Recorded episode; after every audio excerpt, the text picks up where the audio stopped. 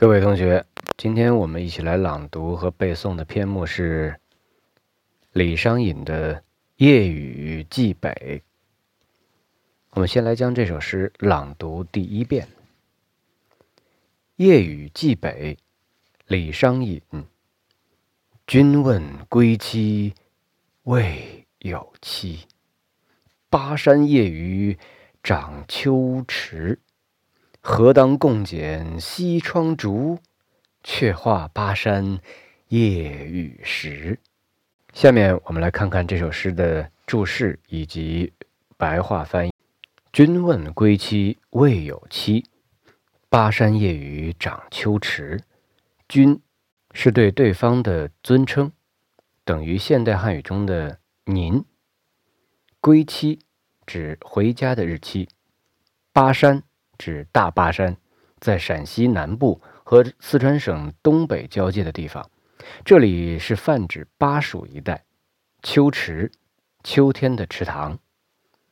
何当共剪西窗烛，却话巴山夜雨时。何当是什么时候的意思？共是副词，用在谓语之前，表示动作行为是由两个。或者几个施事者共同发生的，可以译为一起剪西窗烛，剪烛，剪去烧焦的烛芯，使灯光明亮。这里形容深夜秉烛长谈，却话是回头说、追述的意思。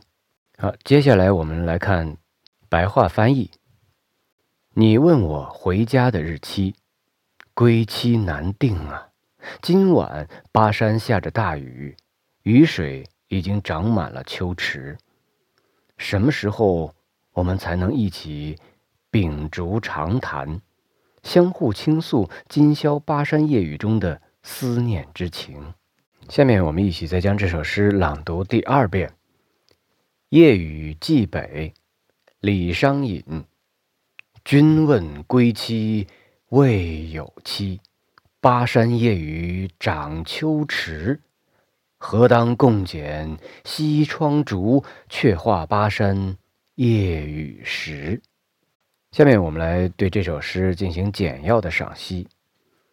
这首诗的诗题历来有些争议，在万首唐人绝句当中题作“夜雨寄内”，内就是内人、妻子；现传李诗的各本题作“夜雨寄北”，北就是北方的人。可以指妻子，也可以指朋友。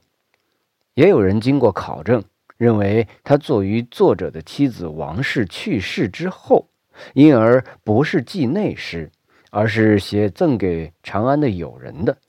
但是从诗的内容看，按照寄内来理解，似乎更加确切一些。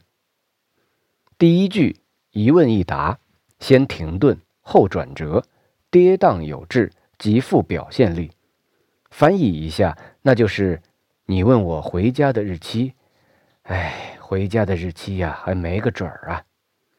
其羁旅之愁与不得归之苦已经跃然纸上了。接下去就写了此时的眼前景：巴山夜雨涨秋池。那已经跃然纸上的羁旅之愁与不得归之苦。便与夜雨交织在一起，绵绵密密、淅淅沥沥，长满秋池，弥漫于巴山的夜空。然而，此愁此苦，只是借眼前景而自然显现。作者并没有说什么愁，诉什么苦，却从这眼前的景生发开去，驰骋想象，另辟蹊径，表达了何当共剪西窗烛。却话巴山夜雨时的愿望，其构思之奇，真是有点出人意外了。然而设身处地，又觉得情真意切，字字如从肺腑中自然流出。何当这个表示愿望的词儿，是从“君问归期未有期”的现实中迸发出来的。共剪却话。乃是由当前苦况所激发出来的对于未来欢乐的憧憬，盼望归后共剪西窗烛，则此时思归之切不言可知。盼望他日与妻子团聚，却话巴山夜雨时，则此时独听巴山夜雨而无人共语，也不言可知。独剪残烛，夜深不寐，在淅淅沥沥的巴山秋雨中，阅读妻子询问归期的信，而归期无准，其心境之郁闷孤寂是不难想见的。作者却跨越这一切，去写未来。盼望在重聚的欢乐中追画今夜的一切，于是未来的乐自然反衬出今夜的苦，而今夜的苦又成了未来剪烛夜画的材料，增添了重聚时的乐。四句诗明白如画，却何等曲折，何等深婉，何等含蓄隽永，余味无穷。姚培谦在《李义山诗集间》中。评论夜雨寄北说：“料得闺中夜深坐，多应说着远行人，是魂飞到家里去。此诗则又欲飞到归家后也，奇绝。这看法是不错的，但只说了一半。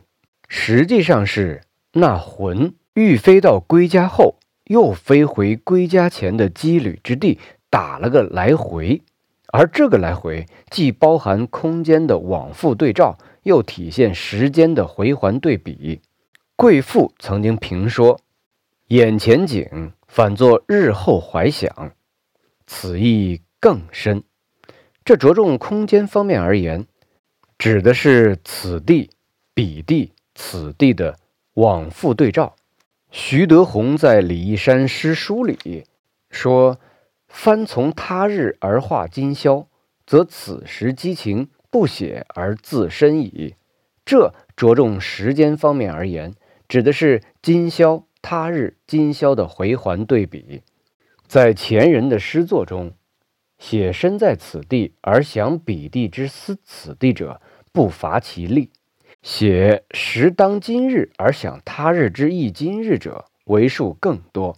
但把二者统一起来，虚实相生，情景交融，构成如此完美的意境，却不能不归功于李商隐既善于借鉴前人的艺术经验，又勇于进行新的探索，发挥独创精神。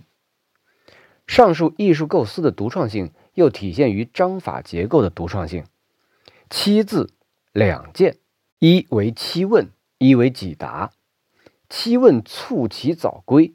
几答叹其归期无准，巴山夜雨重出，而一为客中实景，仅成几答；一为归后谈资，遥应七问，而以何当介乎其间，承前启后，化实为虚，开拓出一片想象境界，使时间与空间的回环对照融合无间。近体诗一般是要避免字面重复的。而这首诗却有意地打破了常规，七字的两件，特别是巴山夜雨的重出，正好构成了音调与章法的回环往复之妙，恰切地表现了时间与空间回环往复的意境之美，达到了内容与形式的完美结合。好，最后我们再将这首诗朗读第三遍，《夜雨寄北》，唐。李商隐，君问归期未有期，巴山夜雨涨秋池。何当共剪西窗烛，却话巴山夜雨时。